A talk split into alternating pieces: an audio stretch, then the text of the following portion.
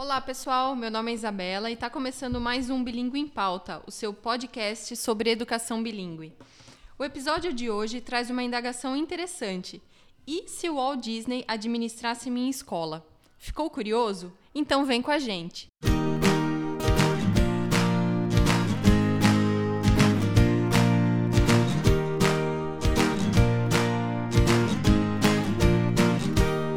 Nesse episódio, vamos analisar não apenas dados históricos para entender a personalidade genial da vida de Walt Disney, mas também estudaremos a filosofia e a metodologia que podem ser facilmente adaptadas para diversos mercados, especialmente para escolas. Para falar sobre isso, contamos com a participação do Felipe Diesel, diretor da U Bilingue, e do Pedro Brandão, diretor da U Academy. Meninos, sejam muito bem-vindos. Olá, Isa, obrigado pelo convite. É um prazer estar conversando com vocês, especialmente sobre a Disney. Legal. Obrigado, Isa, pelo convite mais uma vez. Vamos lá. Bom, então antes da gente começar, eu deixo aqui um espaço para vocês se apresentarem para os nossos ouvintes. Bom, quem é Felipe? Um, eu gosto de pensar que eu sou sempre a convergência entre inovação, educação e empreendedorismo, né? Então eu gosto de pensar que eu sou convergência nessas três áreas. E eu sou empreendedor desde sempre, assim, desde, desde muito jovem empreendi, empreendi em, várias, em vários negócios na área de educação. Eu sou professor, a minha missão é, é, é ensinar, então ela está muito ligada à área da educação. Hoje eu trabalho na, tanto na IU como diretor, uh, numa escola de idiomas no Rio Grande do Sul, eu trabalho na Atmo na área de inovação, eu também desempenho um papel como delegado brasileiro na área de empreendedorismo na educação. Então, uh, são várias coisas que eu faço nessa área, mas, sobretudo, acredito sempre ser. É, é, acredito que eu sou né, a convergência entre inovação, educação e empreendedorismo. A educação está bem enraizada, né? Ah, sim, total. Desde sempre. A minha missão é ensinar, né? Legal. Bem, assim como o Felipe, eu também trabalho na área da educação, é, sou professor de formação e trabalho com educação bilíngue há 13 anos é, desde né, da sala de aula até a formação de professores e hoje como diretor da U Academy um, trabalho mais próximo ainda dos professores cuidando desse modelo de formação continuada dando para os professores um suporte maior para desenvolver cada vez melhor o seu trabalho dentro da educação bilíngue perfeito é... Bom, para começar aqui, Felipe, você viveu né, uma experiência de trabalho na Disney. Uhum. Por isso, conseguiu extrair as melhores práticas e até como empreendedor, né, é, adapta e aplica para diversos mercados, inclusive para a educação, né? uhum. né? Queria que você contasse um pouquinho como é que foi a sua experiência lá. Isa, um, durante a faculdade, eu estava na faculdade, eu, tava, eu estudava letras na época, e eu tive a oportunidade de fazer o programa da Disney. E o programa, o nome é International College Program. Né? Eu até lembro que eu estava lendo uma revista, e nessa revista falava o seguinte: se você, se você tem entre 18 e 25 anos, se você tem inglês fluente, está na universidade, você pode trabalhar na Disney. Eu nunca tinha saído do país naquela época, uhum. né? Eu era uhum. estudante, estava começando minha carreira como professor, e, eu, e o meu desejo era viajar. E quando eu li isso, eu disse, cara, que legal, acho que eu posso trabalhar e pode ser um meio para com que eh, eu conheça outros lugares, né? E para mim Disney na época não fazia muito sentido, né? Me inscrevi, passei pela seleção e fui trabalhar na Disney. Esse, esse programa é um programa de três, três meses nas férias, né? Em que eles levam universitários do mundo inteiro trabalhar na Disney com uma mão de obra barata, né? Uhum. É, mas a minha intenção era, era aprender inglês. E eu tirei vários aprendizados durante esse período que eu fiquei lá. Eu fiquei lá um total de quatro meses. Eu, eu, eu fiz uma extensão de um mês depois do período. E eu trabalhei lá, trabalhei. Uh, uh, eu trabalhei na área de food and beverage, então trabalhava com comida e bebida, trabalhava em restaurantes na Disney. Dentro do Epcot, sei lá, quem já foi na Disney, estiver escutando, vai, vai saber do Epcot, que é um parque da Disney, tem o pavilhão americano. Eu trabalhava lá no pavilhão americano, Sim. Né, na área de restaurantes. Bacana. E a gente sabe, né, que o Walt Disney é o ícone da criatividade, né? É, ele sempre foi assim, criativo? Uhum. É, sabe que a Disney me despertou interesse para conhecer um pouco mais sobre o negócio, né? Porque uh, uh, a Disney é a empresa mais amada do mundo, né?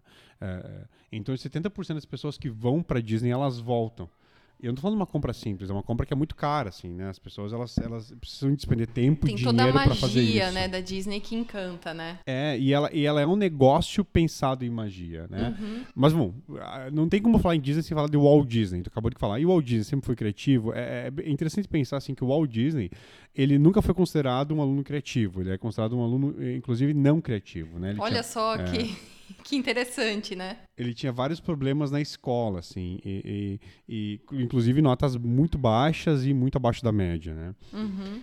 Isso acontecia porque o, o Wall, ele e os outros irmãos dele trabalhavam para o pai do Walt Disney, que eles entregavam o jornal.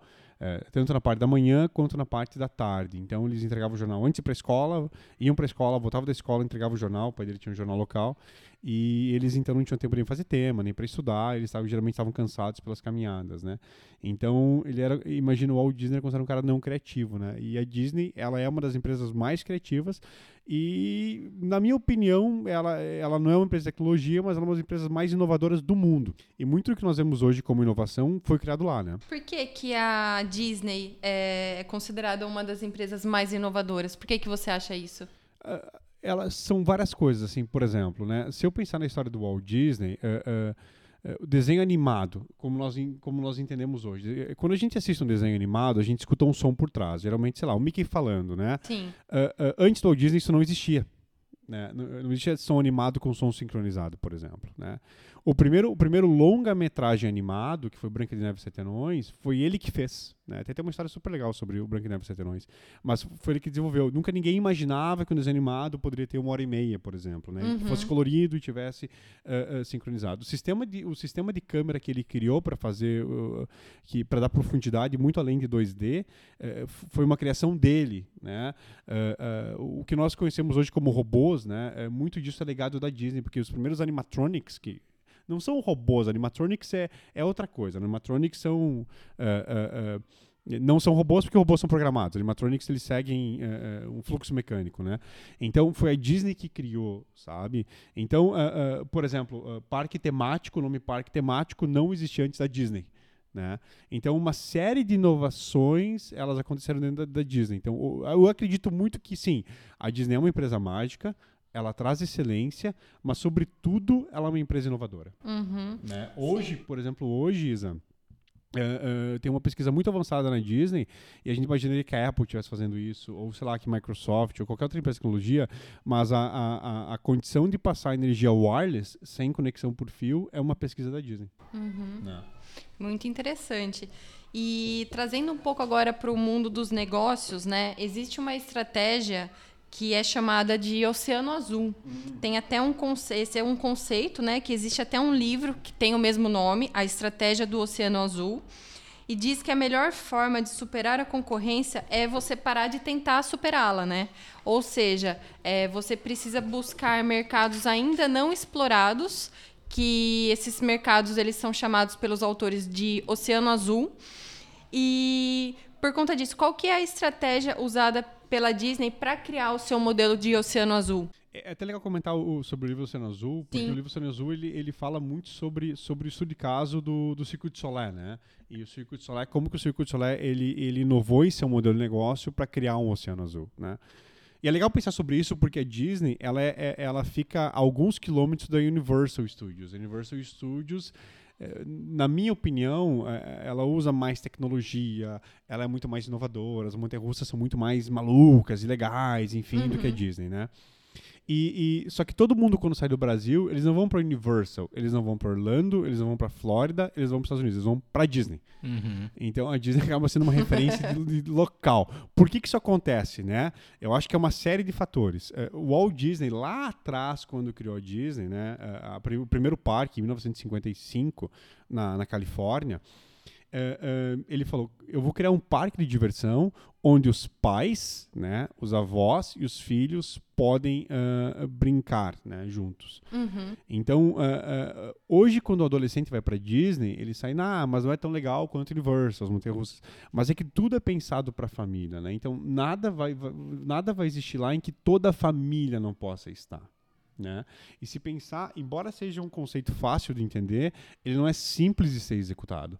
Porque como que eu posso fazer, por exemplo, numa bride, num brinquedo, com que seja uma aventura, mas com que o avô, de 80 anos, consiga participar, né? sei lá, Se anos, né? envolva. Né? E, Era isso que eu ia dizer, né? Então esse processo de criatividade e inovação, ele vai passar por um processo muito mais complexo, né, com uma equipe muito redonda para pensar nessas estratégias para atender todo esse público, né? É, e, e, sobretudo o processo, né, Pedro? Porque quando a gente fala em excelência, Não tem como se entregar excelência sem um processo. Né?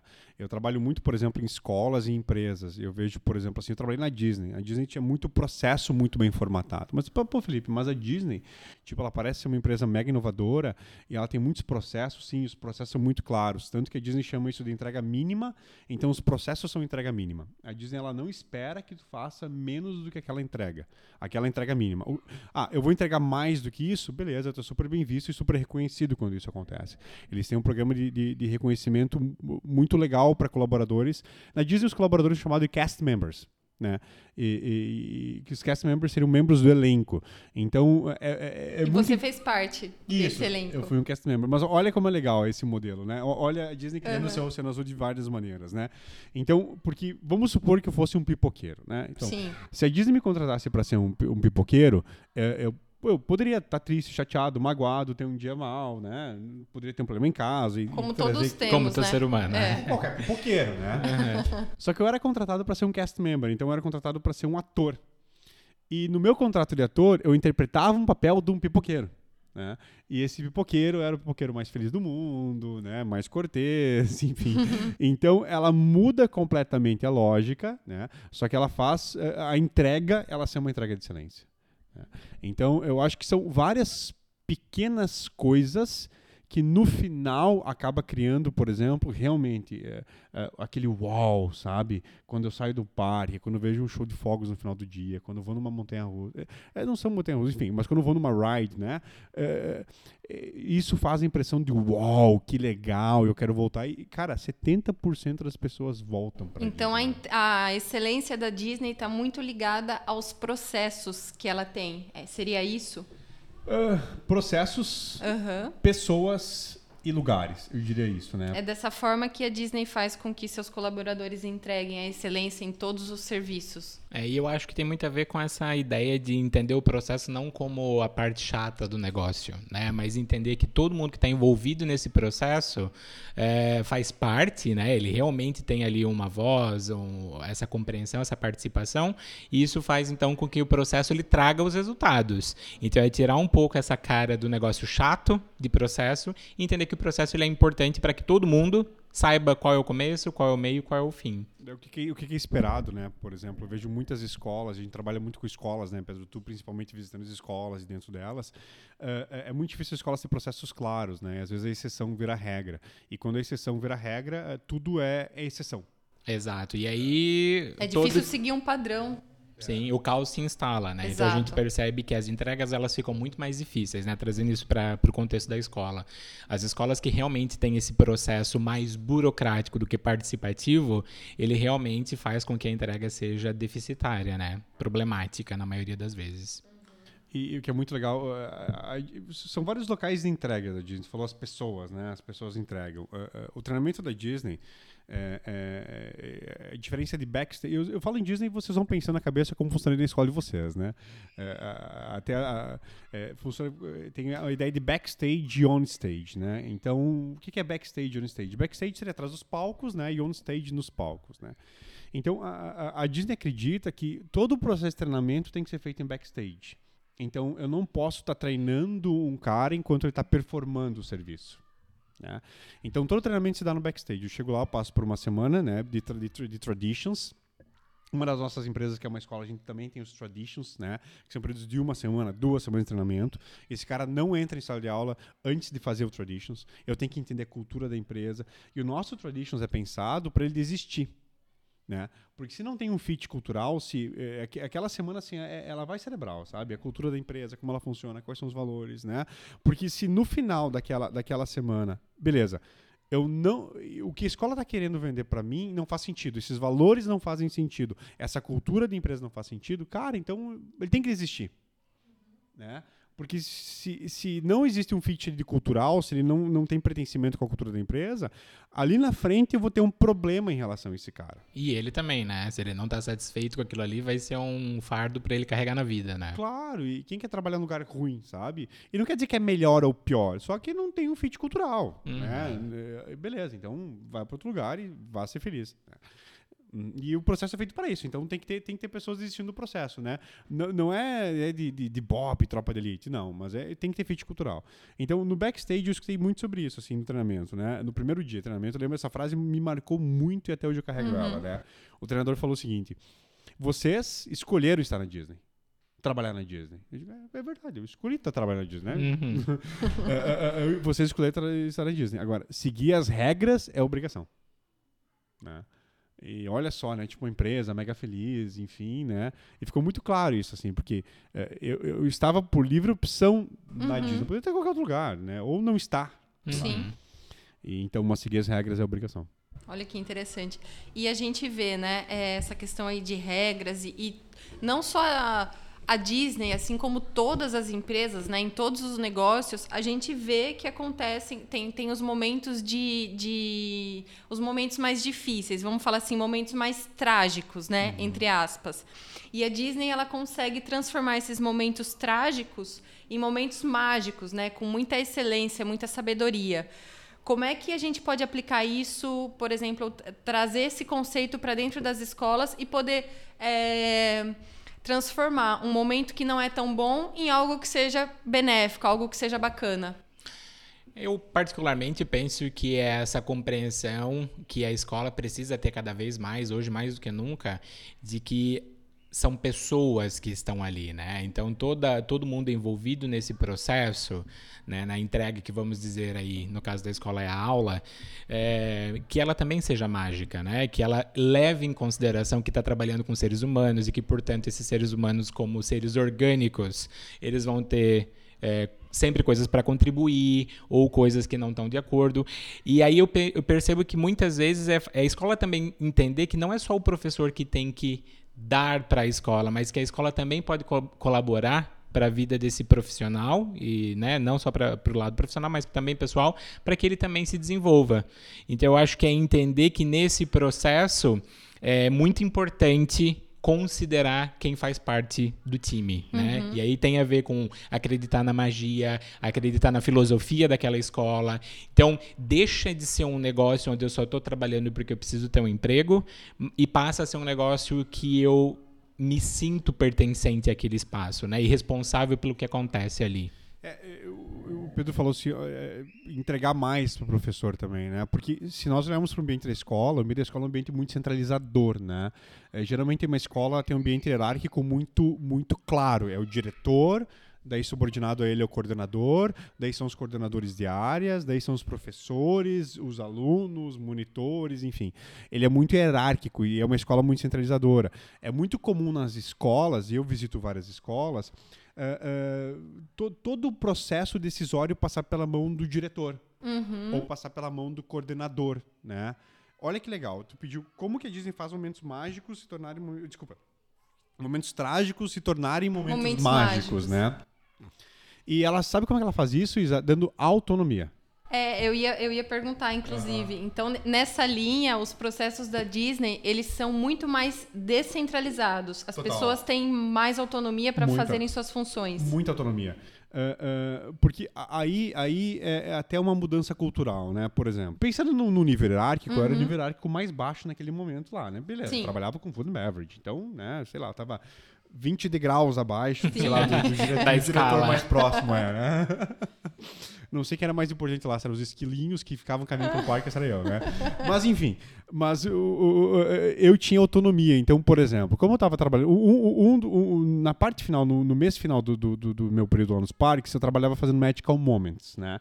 Então eu usava uma roupa meio estranha, esquisita, uma mão de, de, de Mickey, e eu caminhava pelos parques. Então, quando, quando eu via as pessoas tristes, porque, cara, como qualquer empresa, a- a- a Disney tem problemas né? Eh, todas as empresas têm. Isso é uma coisa que eu, que eu acho muito legal, eu sempre divido também com, com, com, com, com o pessoal das empresas, das escolas, né? Porque ninguém espera que uma empresa seja perfeita, ninguém espera que uma empresa não tenha problema. O que as pessoas esperam das, da- da- das empresas é que elas res- resolvam rapidamente o problema. Beleza. Eu não espero que eu vou fazer uma compra, sei lá, em qualquer empresa e eu não tenho um problema. Mas eu espero que aquele problema seja, seja rapidamente resolvido. Né? Então, a Disney entende que as pessoas na Disney são pontos de contato e dão autonomia. Então, por exemplo, eu tava lá, já alguém chorando. Cara, tinha fila, sabe? Tinha sol, era verão, né? Então, problemas que estavam muito fora do controle e problemas que, te- que as coisas dão errado no dia a dia. Então, eu, eu tinha autonomia para poder resolver. Então, eu chegava, ah, tu estava chorando, podia te dar um sorvete, podia, sei lá, te dar um brinde. Até noite de hotel podia dar, sabe? E eu não precisava responder para ninguém. Ninguém pedia, Felipe, hoje tu deu, sei lá, tantas noites de hotel aqui, para quem tu deu? Podia dar para minha família, para meus amigos. Mas eu tinha autonomia para fazer isso, porque eles acreditam nas pessoas. Então, olha só, no momento que eu tenho um fit cultural, né? Beleza, eu entendo a cultura, eu estou dentro da cultura, cara, esses são os meus valores, né? Eu passo por um treinamento, tenho processos claros, aí eu posso dar autonomia pro cara, porque tá tudo redondo, sabe? Tudo dentro da, da confiança, né? É. É, e olha, Um confia no outro. E olha como isso contribui para esse senso de pertencimento, né? E aí, trazendo de novo para a realidade das escolas, o quanto uh, a gente que acompanha as escolas na rotina, a gente percebe ainda que muitas escolas estão distantes dessa realidade, né? E as escolas têm melhor resultado, Pedro, são escolas que o professor tem mais autonomia, né? É, porque a autonomia está diretamente, nesse caso, relacionada à responsabilidade. E quando você se torna responsável por aquilo, você vai ter esse cuidado Um de bom pensar. exemplo disso, que a gente até trouxe é, esse tema como assunto em um dos episódios anteriores, é a educação na Finlândia. Sim. que a gente trouxe o, o Paz Loman, ele é finlandês e ele veio aqui para falar justamente sobre isso, né? O porquê que a Finlândia é referência em educação no mundo. Exatamente por isso. Lá o processo é muito mais descentralizado, as pessoas têm muito mais autonomia e responsabilidade para fazer suas funções. E todos né? entendem o seu papel, né? Exato. Todos eh, se veem como importante no processo, né? Desde o aluno até o diretor da escola. Uhum. Então é a mesma coisa nesse processo, né? Eu acho que tem muito a ver com esse sucesso da Disney também. Sim, sim. Exato.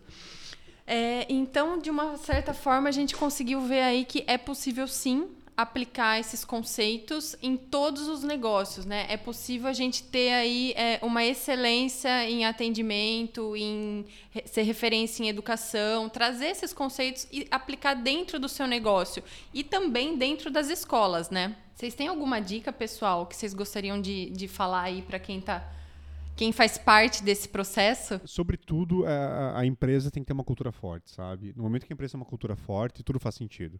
E eu sempre bato na tecla. A cultura de uma empresa é a cultura do líder. É, cara, eu vejo a empresa desorganizada. O líder vai ser um cara desorganizado. Eu vejo uma empresa, por exemplo, com um modelo ágil de gestão, o cara vai ser um cara que tem um modelo ágil de gestão. Porque a cultura da empresa é a cultura do líder, as pessoas só seguem, né? E o Walt Disney, eh, ele lá no início da empresa, ele criou a cultura da Disney. É, porque é, até quem era sócio do Walt Disney, as pessoas não sabem que era o Roy, que era o irmão dele. E o Roy era o cara do dinheiro, finanças, cuidava das empresas.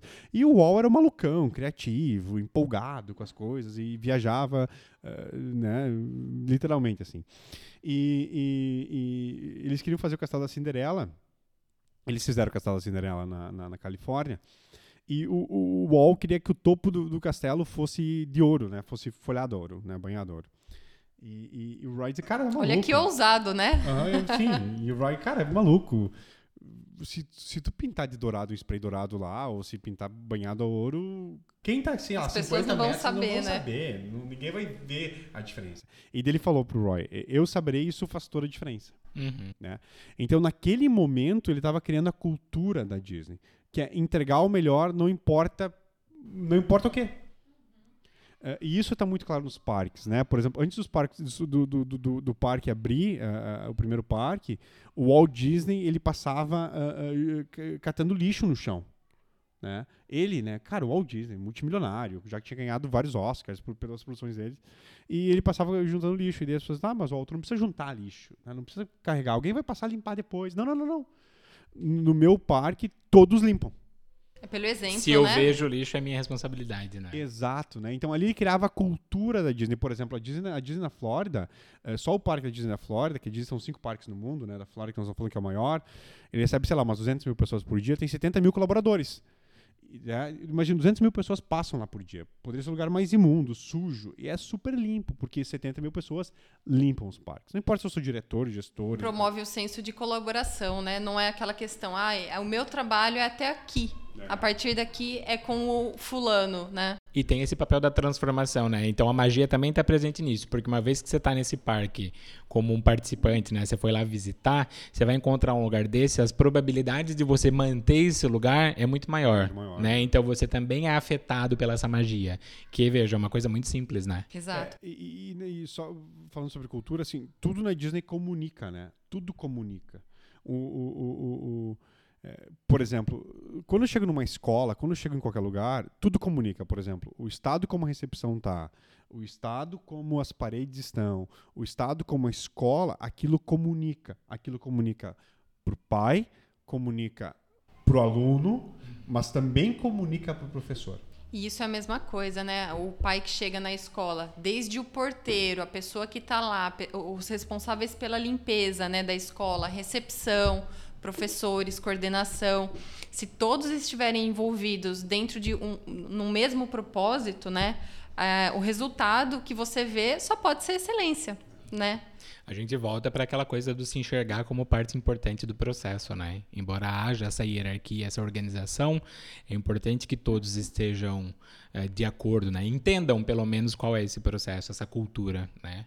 E aí, contribuindo com a, com a sua pergunta, Isa, eu gostaria, assim, né, uhum. o que eu uhum. vejo como algo que é muito importante, que todas as empresas precisam, no meu ponto de vista, cuidar, principalmente as escolas, é trabalhar com foco na antecipação, né? Então, isso que o Felipe traz, assim, ah, do problema, sempre vai existir o problema. Então, como é que a gente antecipa isso? Se a gente sabe que isso é uma verdade para qualquer empresa, para qualquer escola, como que a gente antecipa isso e transforma os momentos de caos, os momentos de... Como Apagar os trágicos é. para momentos mágicos, né? E isso é possível, né? Então é só uma questão de planejamento que está associado direto aos processos, mas é aí que está o papel fundamental no meu ponto de vista dos líderes, né? É pensar nesses problemas, antecipar e, e pensar com a equipe soluções inteligentes para essa transformação. Pedro, o, o, e olha como é simples, tá? Por exemplo, o pessoal deve estar perguntando em casa, pá, cara, mas é muito complicado, vou ter que fazer processo de toda a minha empresa e tal. A Disney ela tem duas ferramentas que ela faz com que todo mundo seja alinhado 70 mil colaboradores, ou sei lá quantos são no mundo, mas ela faz com que esses 70 mil colaboradores sejam alinhados e entendam o papel deles e entreguem autonomia para eles. Né? São duas ferramentas. Ela tem os quatro princípios e as sete chaves. Né? Uh, uh, vou falar sobre os quatro princípios hoje, né, de serviço da Disney. Né? E uh, a primeira coisa quando alguém chega no parque, né, uh, uh, quando alguém, qualquer pessoa chega lá, a primeira coisa é entregar segurança. Né? Beleza. Só depois que eu entreguei segurança, né, dessa pessoa, uhum. né, aí eu vou ser cortês. E só depois que eu for cortês, eu vou entregar a magia. E só depois que eu entregar a magia, eu vou pensar em eficiência, né? Então, então vai lá. Então, primeiro é segurança. É, é, a minha cunhada estava na Disney com o filhinho dela e botou o menininho, tinha um ano, dois anos, em cima da, da lata de lixo, assim, que é uma lata alta, para poder assistir o, o, o, desfile. E o cara chegou logo, ah, não, tem que tirar seu filho daí. Mas o cara não foi cortês? Não, porque a primeira chave é segurança. Então, a primeira pessoa, ter segurança. Só depois que ele entendeu que segurança era importante, aí ele se preocupou em ser cortês.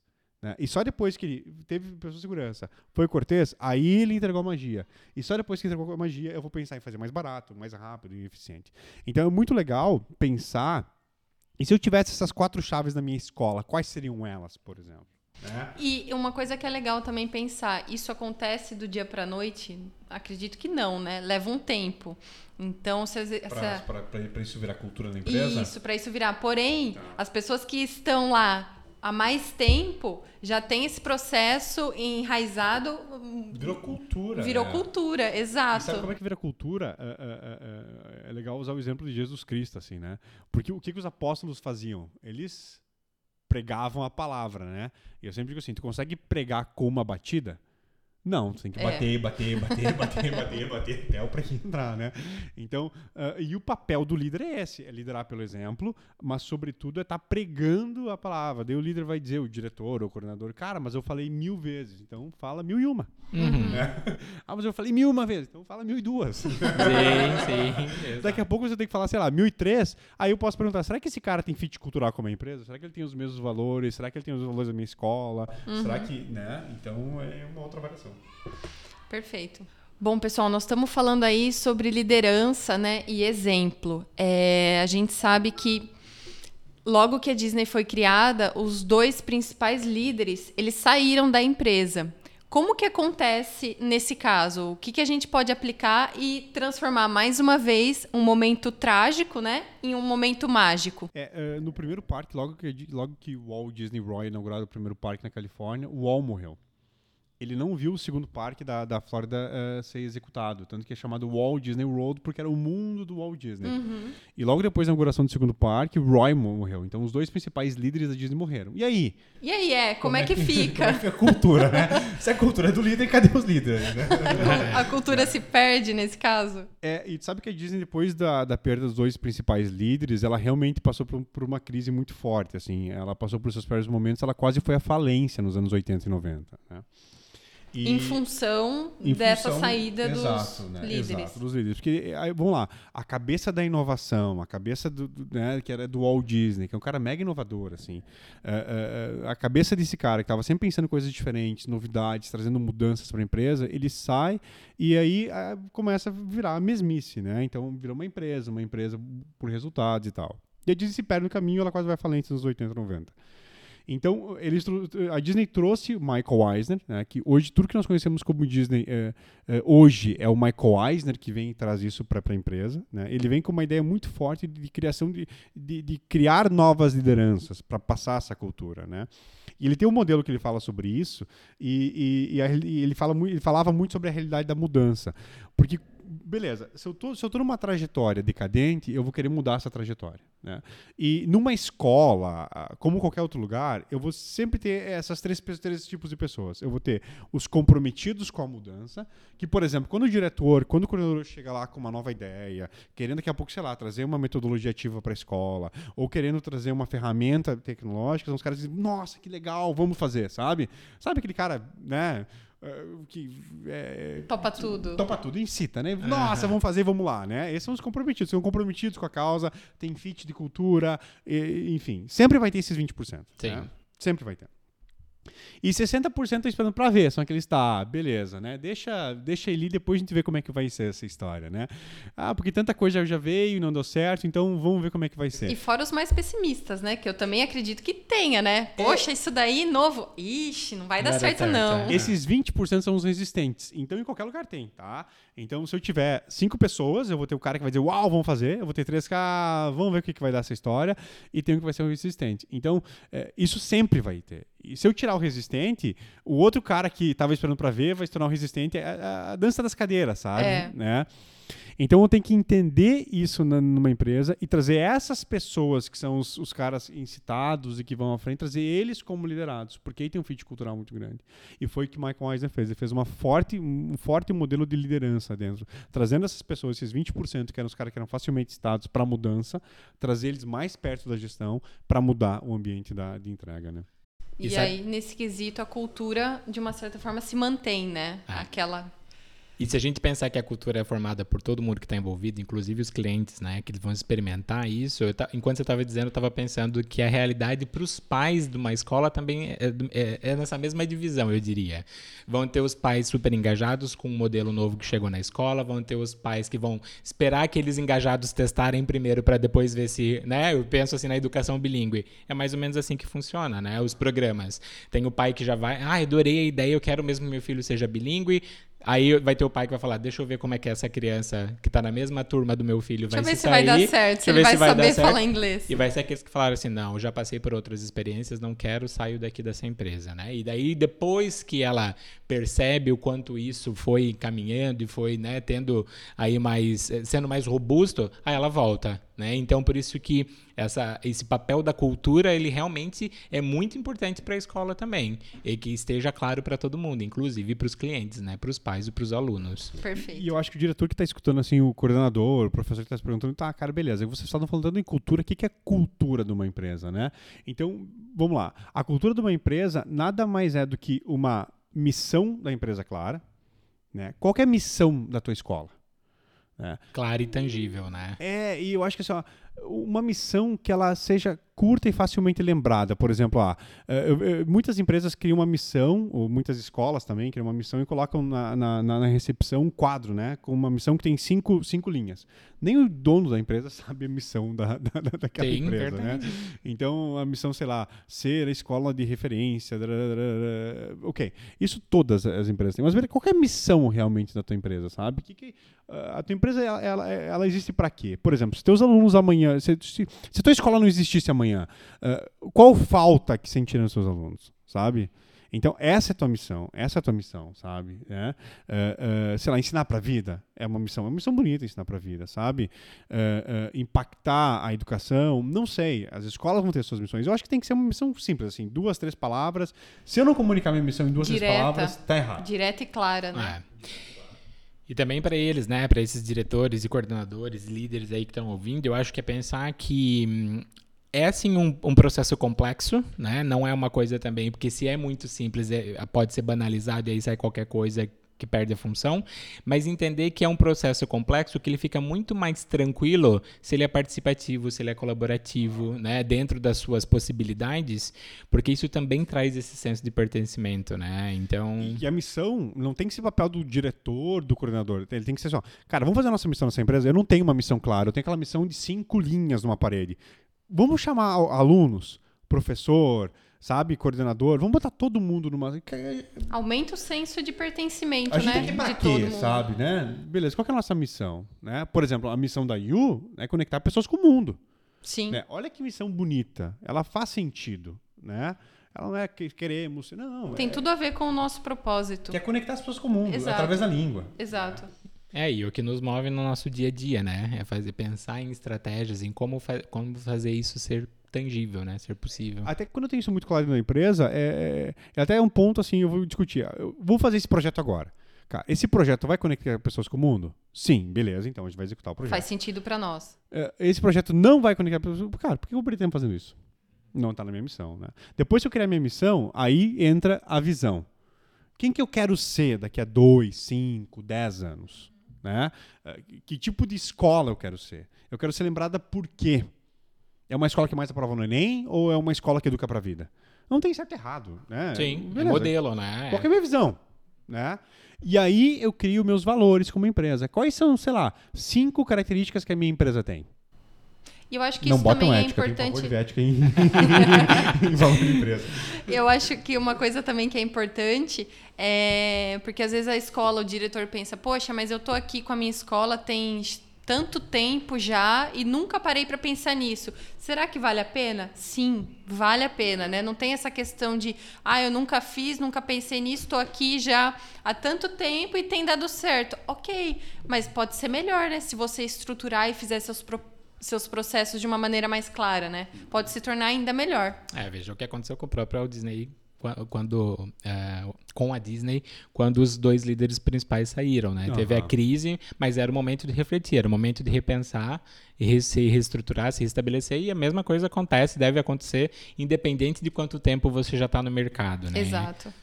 Bom, pessoal, acho que foi sensacional aqui o nosso bate-papo. Deu para a gente ter muitos insights, né, de como que a gente pode trazer o modelo de negócio de excelência né, da Disney para todos os negócios, tanto escola, empresas, né? Pode ser facilmente aplicado em diversos mercados, né? É, aproveito aqui para deixar, fazer um, um merchan, né? É, no site da U Academy, a gente tem, tem várias opções de, de cursos né, e treinamentos. E se você se interessou pelo tema e quer saber mais sobre é, o modelo de negócio da Disney, a gente tem um workshop lá. E se a Disney administrasse a minha escola. E é fantástico. Então, quem tiver interesse, é só acessar lá o site e saber mais informações. E se você achou que nesses 40 minutos de conversa tem muita informação, lá são 7 horas que a gente fala sobre o modelo Disney com muita ferramenta prática para ser levado para a escola, né? É, esse workshop é fantástico, né? Um dia cheio de, de prática, né? Isso, muita troca, né? Entender melhor esses conceitos vale muito a pena. E são aí alguns distribuídos pelo ano. Perfeito. Bom, meninos, muito obrigada pela participação de vocês. Eu que agradeço, Isa. Valeu. E você, gostou? Acompanhe nossos próximos episódios do Bilingue em Pauta e mergulhe nesse universo da educação junto com a gente. Cada episódio, um assunto novo e sempre com convidados que têm muita bagagem no setor. Até o próximo!